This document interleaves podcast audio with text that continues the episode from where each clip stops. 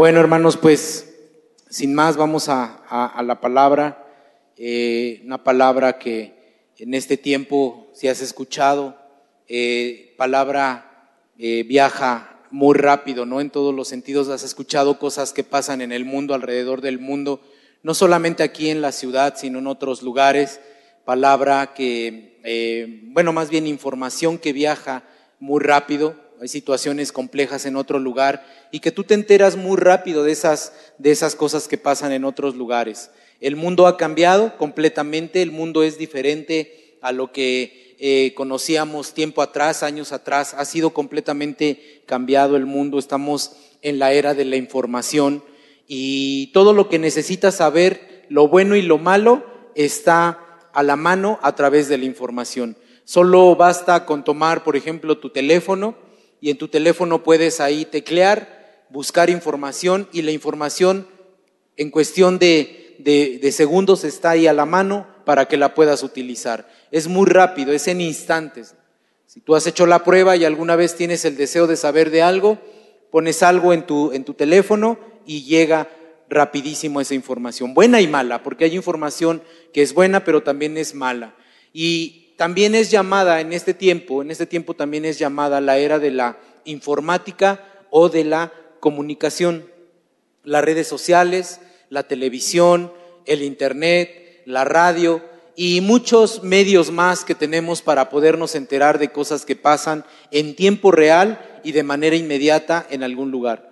No sé si te ha tocado, pero de repente hay una noticia que, ¡pum!, te llega un, un, un, un WhatsApp ¿no? O te llega un mensaje de texto en donde te dan la noticia que está pasando en este momento en algún lugar del mundo o en algún lugar específico de la, de la ciudad. Los medios de información son medios que pueden ser eh, usados para lo bueno, pero también para lo malo. O sea, toda esa información la tenemos a la mano, sin excepción, todos tienen acceso a esa información. Aún los pequeños, ¿verdad? Los, nuestros jóvenes, nuestros niños tienen acceso a esa información. Y si no están preparados ellos, si no estamos preparados, toda esa información que se difunde, sí puede ser que venga a, cambiar la forma de pensar de aquellos, ¿no? Entonces, que, que no tienen ese conocimiento tan fuerte en la palabra del Señor. Y el problema no está en lo que se informa o en lo que se comparte, sino en quién cree las cosas que nos llegan o quien las vuelve a compartir. ¿Y por qué te comento esto? Fíjate que hace un par de semanas, más o menos, yo creo que sí, un par de semanas, eh, me llegó una imagen que alguien compartió por ahí. Me llegó esa imagen y me dejó realmente eh, pues sorprendido, ¿no? Por el contenido de la información porque traía una imagen, seguramente algunos de ustedes la vieron porque se, publicó en, Facebook y generalmente esas imágenes se pasan a, muchas personas, pero esta imagen decía lo siguiente, más o menos algo así decía, Dios no necesita tu diezmo, dáselo a alguien necesitado, pon a trabajar al pastor. Eso decía esa imagen. Y eso a mí me impactó porque no podía creer que alguien que conoce del Evangelio pueda reenviar este tipo de imágenes o compartir este tipo de imágenes. Los pastores trabajan mucho más de lo que tú te imaginas y hacen tantas cosas por nosotros, ¿no? Y bueno, esa imagen, la verdad es que sí me impactó porque pude darme cuenta que la información que ahora nos comparten puede ser buena, pero también puede ser mala. Y depende mucho de tú cómo tomes esa información y a quién se la reenvíes. Efectivamente, Dios no necesita que tú le des su diezmo. El que necesita dar tu diezmo eres tú, porque tú eres el que más lo necesita, no Él. Pero bueno, ese es tema de otra predicación. Nosotros tenemos un tesoro. No sé si alguno de los que está aquí recuerdan un programa de televisión que había ya hace varios años atrás, que se llamaba El Tesoro del Saber. ¿Lo recuerdan? ¿Alguien lo recuerda? Porque si no voy a sentir un poquito viejo yo de que, híjole, ya el tesoro del saber ya ni, ya no lo conocen varios, ¿no? Y tenía una canción, ¿no? Tenía su canción que era contagiosa. No sé si te acuerdas cómo, cómo iba esa canción. Decía algo así parecido, ¿no? Decía, eh, en los libros hallarás el tesoro del saber, para mí todo será. Si tú aprendes a leer, algo así, ¿no? Decía.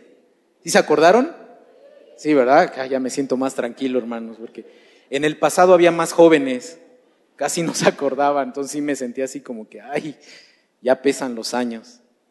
Y bueno, ese programa eh, hacía alusión a el conocimiento, ¿verdad? Que tú podías encontrarte con el conocimiento en los libros.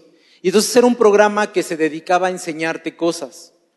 Eh, a propósito de, los medios de comunicación y demás, si tú no lo conoces, bueno, puedes eh, allí hacer una búsqueda y en YouTube puedes ver algunos videos, ¿no? En donde sale el espantapájaros, sale el burro, sale las sandías que hablaban y cantaban eh, y el profesor que enseñaba. Entonces, se dedicaba a enseñar y nos decía que el saber es un tesoro.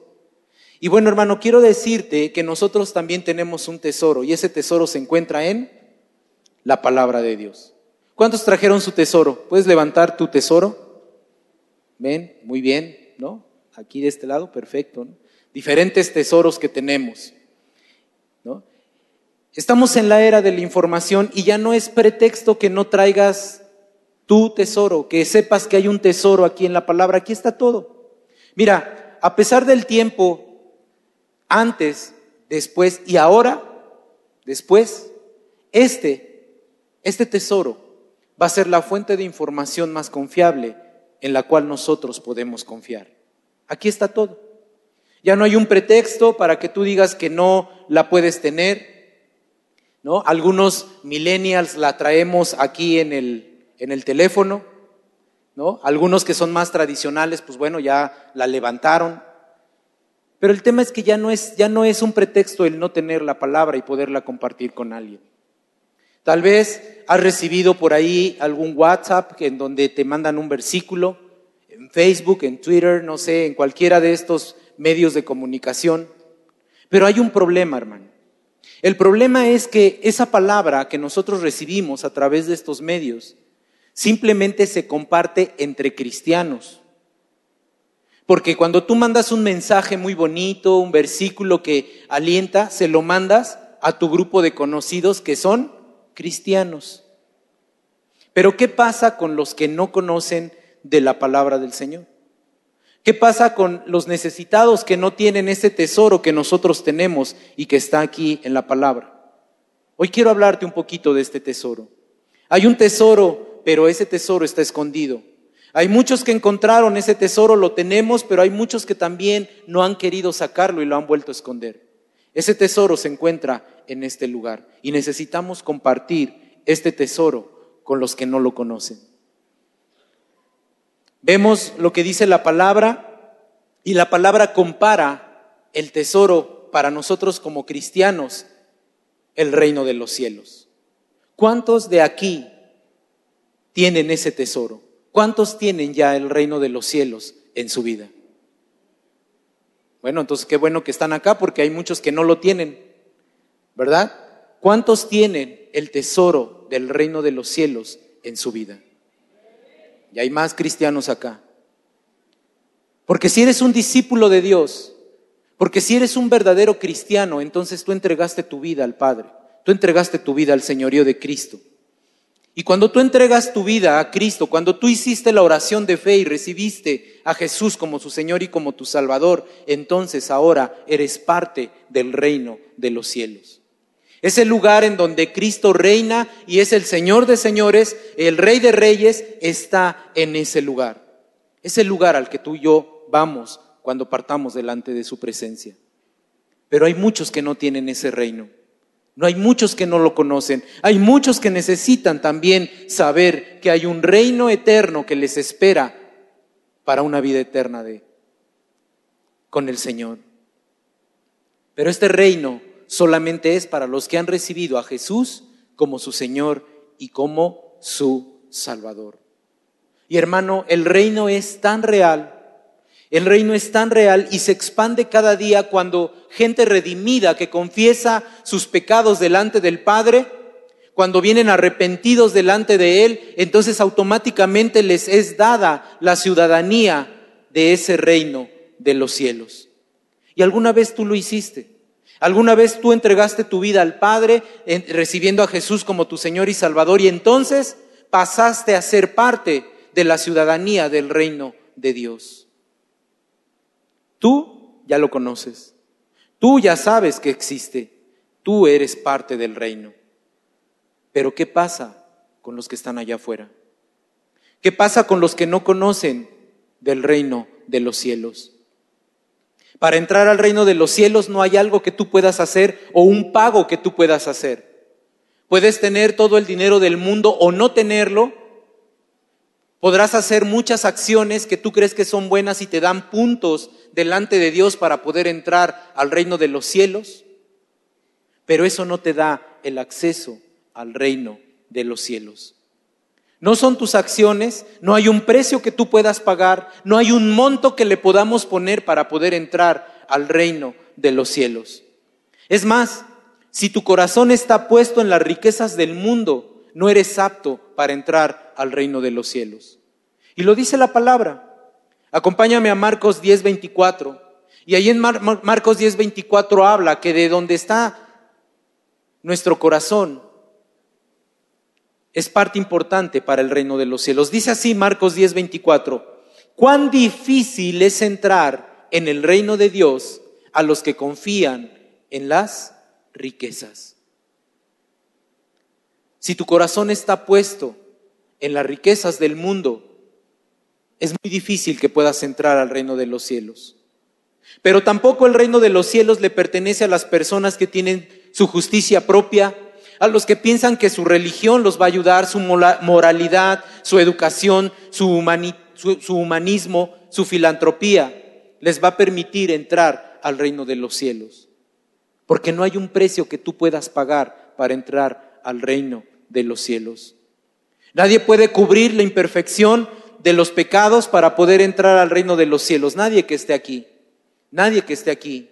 Podrás comprar cualquier propiedad en la tierra cualquier cosa terrenal, pero tu acceso al cielo, al reino de Dios, no lo puedes comprar. No se puede. Entonces la pregunta sería, ¿cómo es entonces que puedo entrar al reino de los cielos? Porque ya nos la pusimos difícil, ¿no? Pues si no puedo hacer yo nada, ¿cómo puedo entrar? Bueno, lo que dice la palabra es que primeramente debemos de tener un espíritu humilde. Acompáñame por favor a Mateo, en Mateo 5.3, Mateo 5.3 nos habla de cómo tiene que ser nuestro espíritu. Porque nosotros primeramente tenemos que reconocer que somos pecadores indignos. Dice la palabra en Mateo 5.3, bienaventurados los pobres en espíritu, porque de ellos es el reino de los cielos. Primeramente tú tienes que reconocer que eres una persona, o las personas que no tienen el reino tienen que reconocer que son pecadores.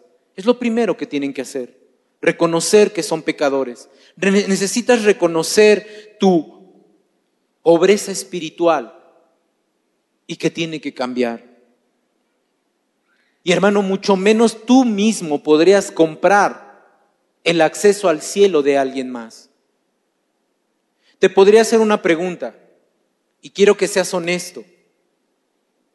¿Cuántos de los que estamos aquí tenemos familiares, familiares que no conocen de Cristo. Hay muchos, ¿no? Habemos muchos aquí que tenemos familiares que no conocen de Cristo. Y sabes, tú puedes orar al Padre y le puedes decir, Señor, por favor, que mi familiar, cuando parta de este lugar, se vaya al cielo. Mira, Él no es tan malo, él no es tan pecador como otros. Hay otros que son peores que Él. Sabes, eso no va a ayudar para que tu familiar esté delante del Padre cuando parta de este lugar. Hay un tesoro que tú tienes y que tienes que compartir con los demás. Hay un tesoro que nosotros tenemos, que alguna vez encontramos, que alguna vez nos tropezamos con Él y que nos ha dado el derecho de poder entrar a Él, a ese lugar. Y solo Jesús pudo hacer un pago para que nosotros pudiéramos entrar a ese lugar. al reino del cielo. Cristo fue el que hizo ese pago.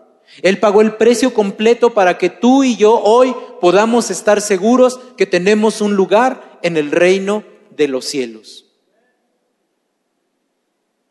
Él fue el único que pudo pagarlo. Pero hay muchos que no saben que ya fue pagado un precio para que ellos puedan estar delante de la presencia del Padre y tener una vida eterna. Pero tú sí lo sabes. Tú sí lo sabes. Tú sabes que ya se fue pagado un precio. Pero ¿qué pasa cuando no lo sabías? ¿Qué pasaba cuando no lo sabías? Cuando tú no sabías que había alguien que había pagado el precio para que tú tuvieras una vida eterna delante del Padre, alguien se acercó a ti. Alguien te habló de Cristo. Yo estoy seguro que el 99% de los que estamos en este lugar, alguien nos habló de Cristo para poder llegar y, encontrar ese tesoro del que habla la palabra. Hay dos parábolas que hablan del reino de los cielos y que quiero que veamos. Unas parábolas bien pequeñitas, pero que encierran tanta sabiduría, tanta sabiduría en dos parábolas tan pequeñas, que hoy nos tienen que remover el corazón para ir a hablar a otros y mira, no te estoy hablando de que vayas y le hables o prediques en un parque, te subas a un micro y empieces a predicar, si lo haces, gloria a Dios, pero si no, yo te estoy hablando simplemente de la familia que no conoce de Cristo. ¿No te duele tu familia? ¿No te duele la familia que tienes y que no conoce del Padre? Es que es mi suegra, ¿cómo me va a doler? ¿Verdad? Algunos podrían decir. Hermano, el amor del Padre debe estar en nosotros y tenemos que salir a hablarle a los que no conocen de Cristo. Porque alguien a ti te habló, alguien a ti te dio ese tesoro que pudo encontrar alguna vez y que te compartió. Acompáñame por favor para ir viendo este par de parábolas. Una de ellas, bueno, las dos se encuentran en Mateo 13, acompáñame ahí a Mateo 13, Mateo capítulo 13, versículo 44. Mateo 13, 44.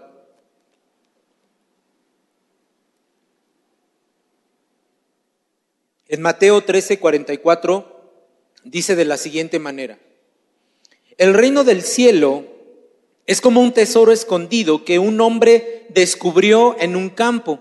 En medio de su entusiasmo, lo escondió nuevamente y vendió todas sus posesiones a fin de juntar el dinero suficiente para comprar el campo. Otra versión dice, además el reino de los cielos es semejante a un tesoro escondido en el campo, el cual hallado el hombre lo encubre o lo vuelve a cubrir y de gozo de ello va y vende todo lo que tiene y compra aquel, aquel campo. Y quiero ponerte en contexto para que veas toda la sabiduría que nos da la palabra, la información que tenemos en la palabra. y mira, anteriormente, en la época de Jesús, no existían los bancos. No existía como ahora que si tú compras algo, si tienes algunas monedas que puedes tener, llevarlas a un banco y guardarlas en una caja de seguridad. Eso no existía antes. Entonces las personas que tenían posesiones de valor en aquel tiempo, monedas, porque tampoco existían los billetes, tampoco existían los cheques, tampoco existían los pagarés, etcétera, todo lo tenían ahí eh, eh, en, en especie. Entonces, como era también un tiempo de guerras, había ataques eh, y demás en las ciudades, entonces lo que hacían estos hombres que tenían propiedades era que tomaban esos tesoros, lo que tenían de valor, y lo ponían debajo de la tierra, lo enterraban. Enterraban sus tesoros y solamente la persona que los había enterrado sabía en dónde estaban pues sus tesoros, ¿no? Lo que habían escondido. Entonces, en esa época todo lo que era de valor se tenía a la mano y lo que podían esconderlo, pues lo escondían para que no se lo robaran. En la Biblia hay evidencias de eso, ¿no? Habla, por ejemplo, hay una parábola del hombre que le da su señor, si hay un siervo que le da su moneda, ¿y él qué hace con esa moneda? Con el que le da una moneda. Dice que va y lo entierra, ¿verdad? Lo guarda para que no se lo robaran. Ahí lo guarda. La mujer también que tenía ese alabastro de perfume era algo caro también.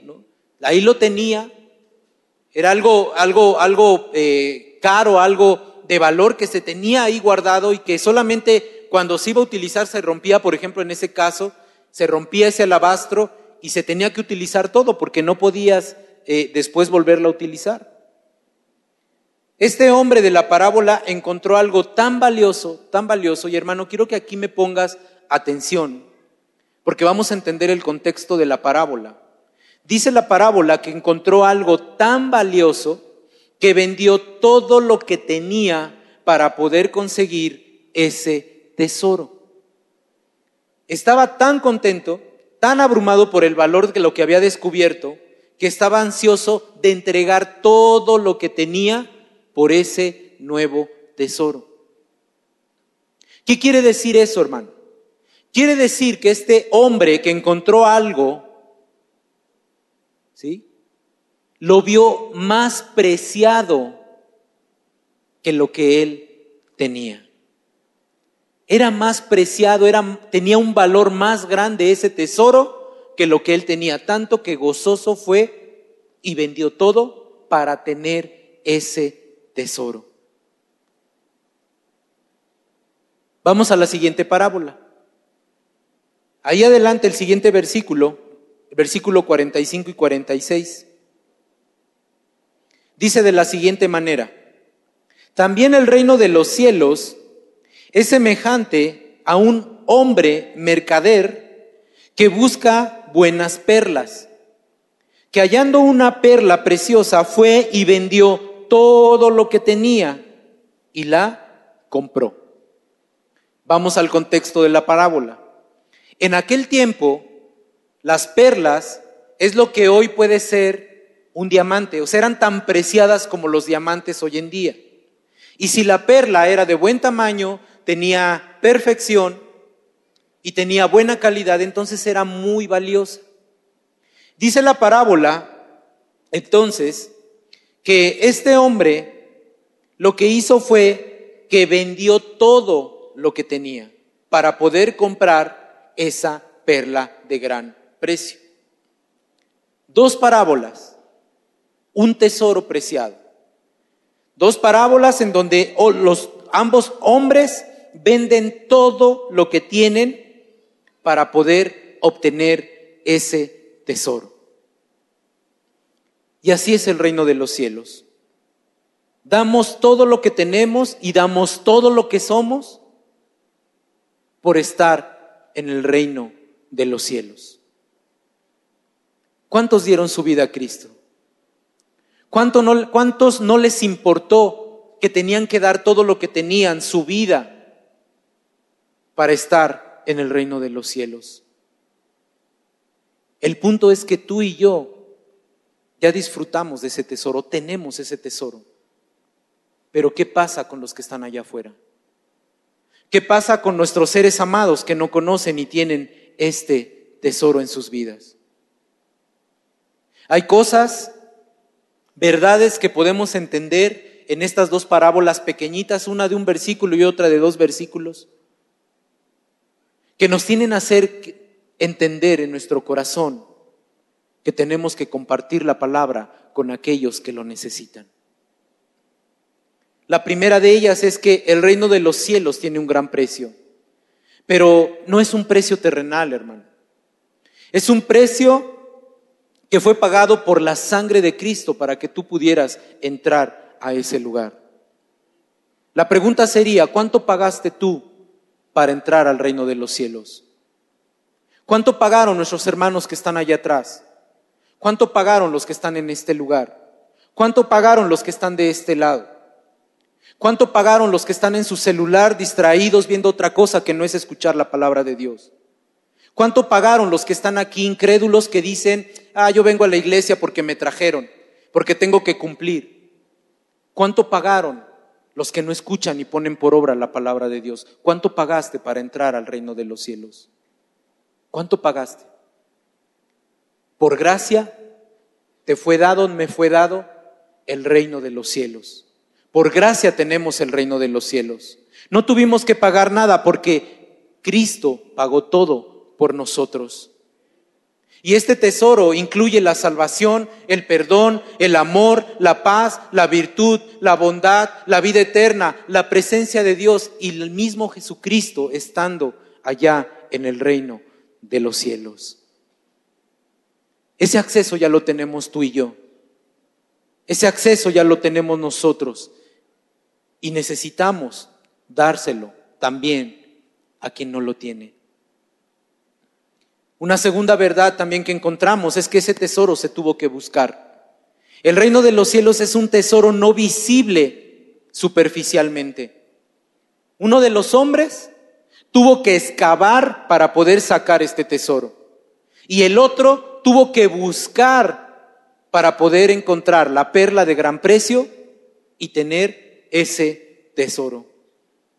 Así muchos andan buscando ese tesoro.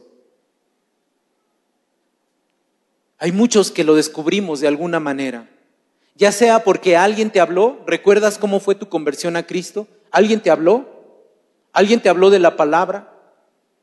¿O tú llegaste a un lugar en donde te hablaron ahí, alguien te habló de ese momento, pero tú llegaste y descubriste lo que estabas buscando en tu vida? El 99% de los que estamos aquí, alguien nos habló de la palabra.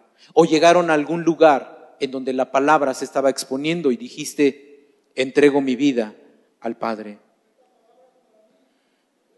Dice la palabra en el libro de Juan, porque el que no naciere de nuevo no puede ver el reino de Dios. Alguien nos tuvo que hablar de la palabra.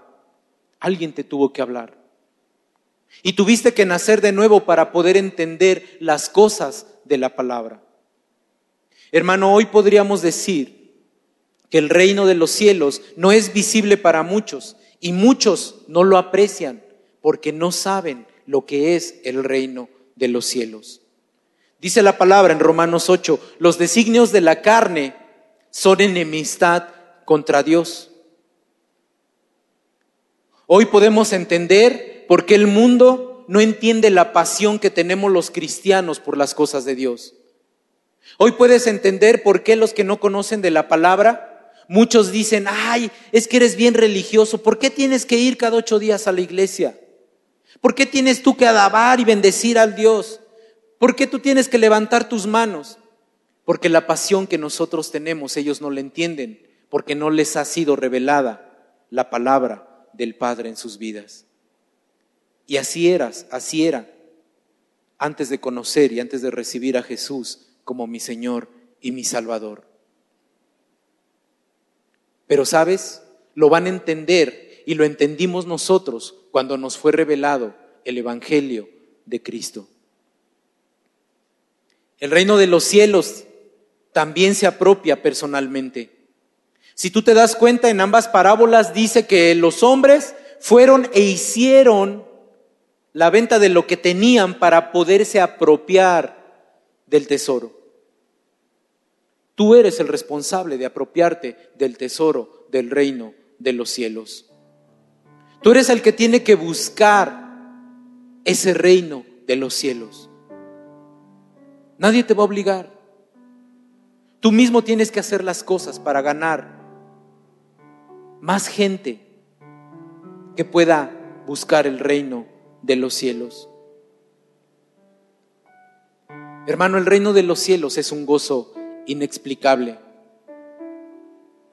¿Cuánto su vida cambió cuando le entregaron su vida a Cristo y se volvió en gozo? Tal vez hay situaciones complicadas en tu vida, hermano, es parte de la vida, porque estamos en un mundo imperfecto. Pero cuando estemos en el reino de los cielos, todo será gozo. Todo será gozo. Dice el libro de Juan en el capítulo 15, versículo 11, estas cosas les he hablado para que en mi gozo, perdón, para que mi gozo esté en vosotros y vuestro gozo sea cumplido. El deseo de Dios es que nosotros seamos hombres y mujeres felices. Imagínate cómo vamos a ser cuando estemos delante del Padre. Puro gozo, puro gozo. El reino, el reino de los cielos no a todos les llega con el mismo contexto o el mismo enfoque. Dice la parábola que los dos individuos entendieron el valor del tesoro que habían encontrado, pero fue diferentes circunstancias. El primero encuentra el tesoro en el campo. El segundo buscó un tesoro. El primer hombre estaba trabajando, caminando, construyendo, arando. No sé qué estaba haciendo en el campo porque no lo dice la palabra. Simplemente dice que él caminando se tropezó con algo y cuando buscó con qué se había tropezado, encontró con una, se encontró con una fortuna, con un tesoro. Pero también dice la otra parábola que había un hombre que andaba buscando, él estaba buscando un tesoro, un, tesoro de gran valor, la perla. Él sabía dónde buscarla, él sabía dónde tenía que buscar. ¿Cómo fue tu encuentro con Cristo? ¿Ibas caminando en tu vida normal? ¿Estabas trabajando? ¿Estabas en tu casa? Y de repente te encontraste con la palabra, tu encuentro con Cristo. Alguien te habló y te mostró lo que era la palabra de Dios y hoy, gracias a eso, estás aquí. O tal vez tú en tu desesperación, en que veías que tu vida no cambiaba o que tu vida no cambia y tú andas como el otro hombre de la parábola buscando ese tesoro de gran precio. ¿Cómo es que llegaste al Padre? Uno se tropezó con el tesoro y tuvo que buscar. El otro buscaba y encontró ese tesoro.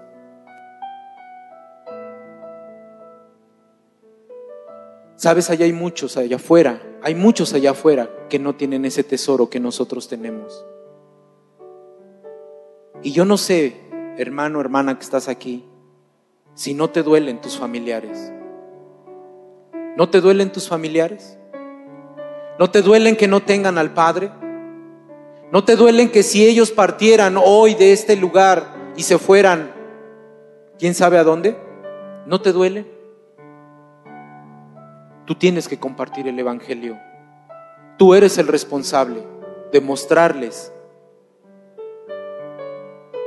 demostrarles ese tesoro que nosotros tenemos.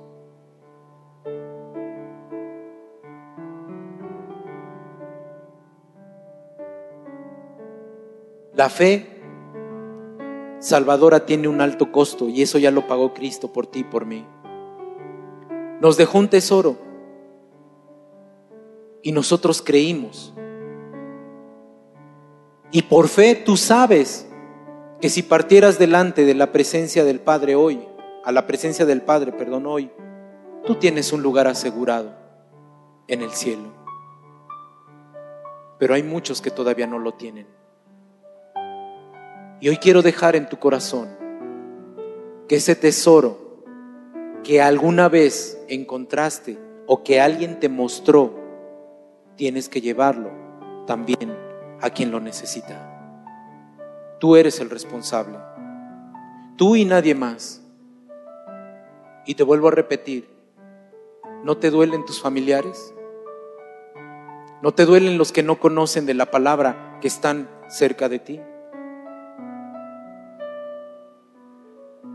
Quiero ir cerrando, pero mientras voy cerrando y voy concluyendo con este tema, hermano, quiero que cierres tus ojos y ahí en tu lugar medites un poquito de a quién le has compartido de ese tesoro que tú tienes en tu vida. ¿A quién le has compartido de ese tesoro, de esa palabra? Ese tesoro que estaba ahí escondido, un tesoro que tal vez tú buscabas o que alguien te mostró. Como fuera, ese tesoro ahora lo tienes y es algo que tienes que compartir. Tienes que compartirlo. Tienes que dárselo a los demás.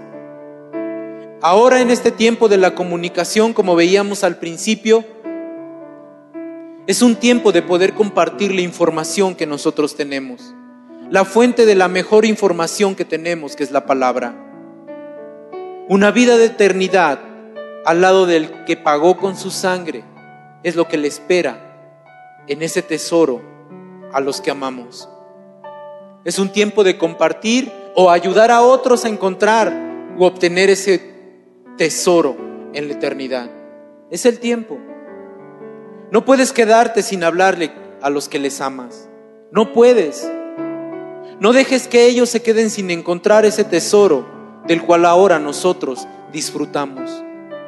Y tenemos esa plena seguridad de que vamos a tener.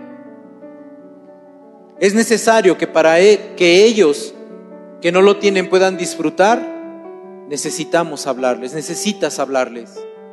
Comparte la palabra comparte la palabra o simplemente vívela.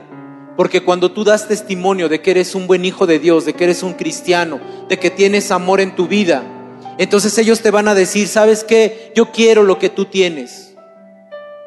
Y el mejor testimonio para poder compartirle a otros es nuestro, nuestro testimonio viviendo la palabra. Medita en esta palabra que acabamos de escuchar. Y para aquellos que nos visitan por primera vez, que nunca habían estado en un lugar como este, yo te voy a decir que hoy es la oportunidad que tienes de poder desenterrar ese tesoro y llevártelo en tu vida. ¿Cómo? Deseamos al principio, reconociendo que hemos pecado. No nos interesa saber cuáles son tus pecados, simplemente es que tú los confieses delante del Padre. Que tú le digas hoy, Señor, yo me arrepiento de mis pecados y te recibo como mi único Señor y Salvador Jesús. Eso es lo único que le tienes que decir. Y con eso tú estás descubriendo ese tesoro que tienes preparado para una eternidad. Y para los demás, ahí con tus ojos cerrados, hazle una oración al Padre y dile, Señor, ayúdame a extender el reino de los cielos. Que sea valiente hablarles a las personas que yo amo, a mis familiares, a los que no conocen de ti. Es tan sencillo compartir, Señor, este tesoro que tú nos has dado, como habla tu palabra, el reino de los cielos se compara a un tesoro de gran precio. Hay muchos que están buscando allá afuera ese tesoro y hay otros que se van a topar contigo y que les mostrarás ese tesoro. Solo te pedimos hoy, Padre, que nos des la sabiduría para poderles hablar. No necesitamos grandes cosas, simplemente decirles que tú les amas, simplemente que recibiendo a Jesús como su Señor y Salvador, ellos tienen asegurado una parte del reino de los cielos. Padre, que cada uno de los que estamos en este lugar no nos quedemos callados, sino que compartamos, Señor, ese Evangelio que tú nos has dejado y por el cual hoy te damos gracias. Padre, bendice la vida de cada uno de los que estamos en este lugar. Haznos valientes, hombres y mujeres que puedan extender tu reino, hombres y mujeres que puedan vivir tu palabra. Y Padre, bendícenos en esta semana que empieza y el resto de este fin de semana. Hemos puesto delante de ti tu palabra como primicia y sabemos que el resto de nuestra semana será de grande bendición. Llévanos con bien, Señor, y haznos entender que necesitamos compartir este reino de los cielos a quien lo necesita. En el nombre poderoso de Cristo Jesús te damos gracias. Amén y amén. Amén. Dáselo fuerte al Señor.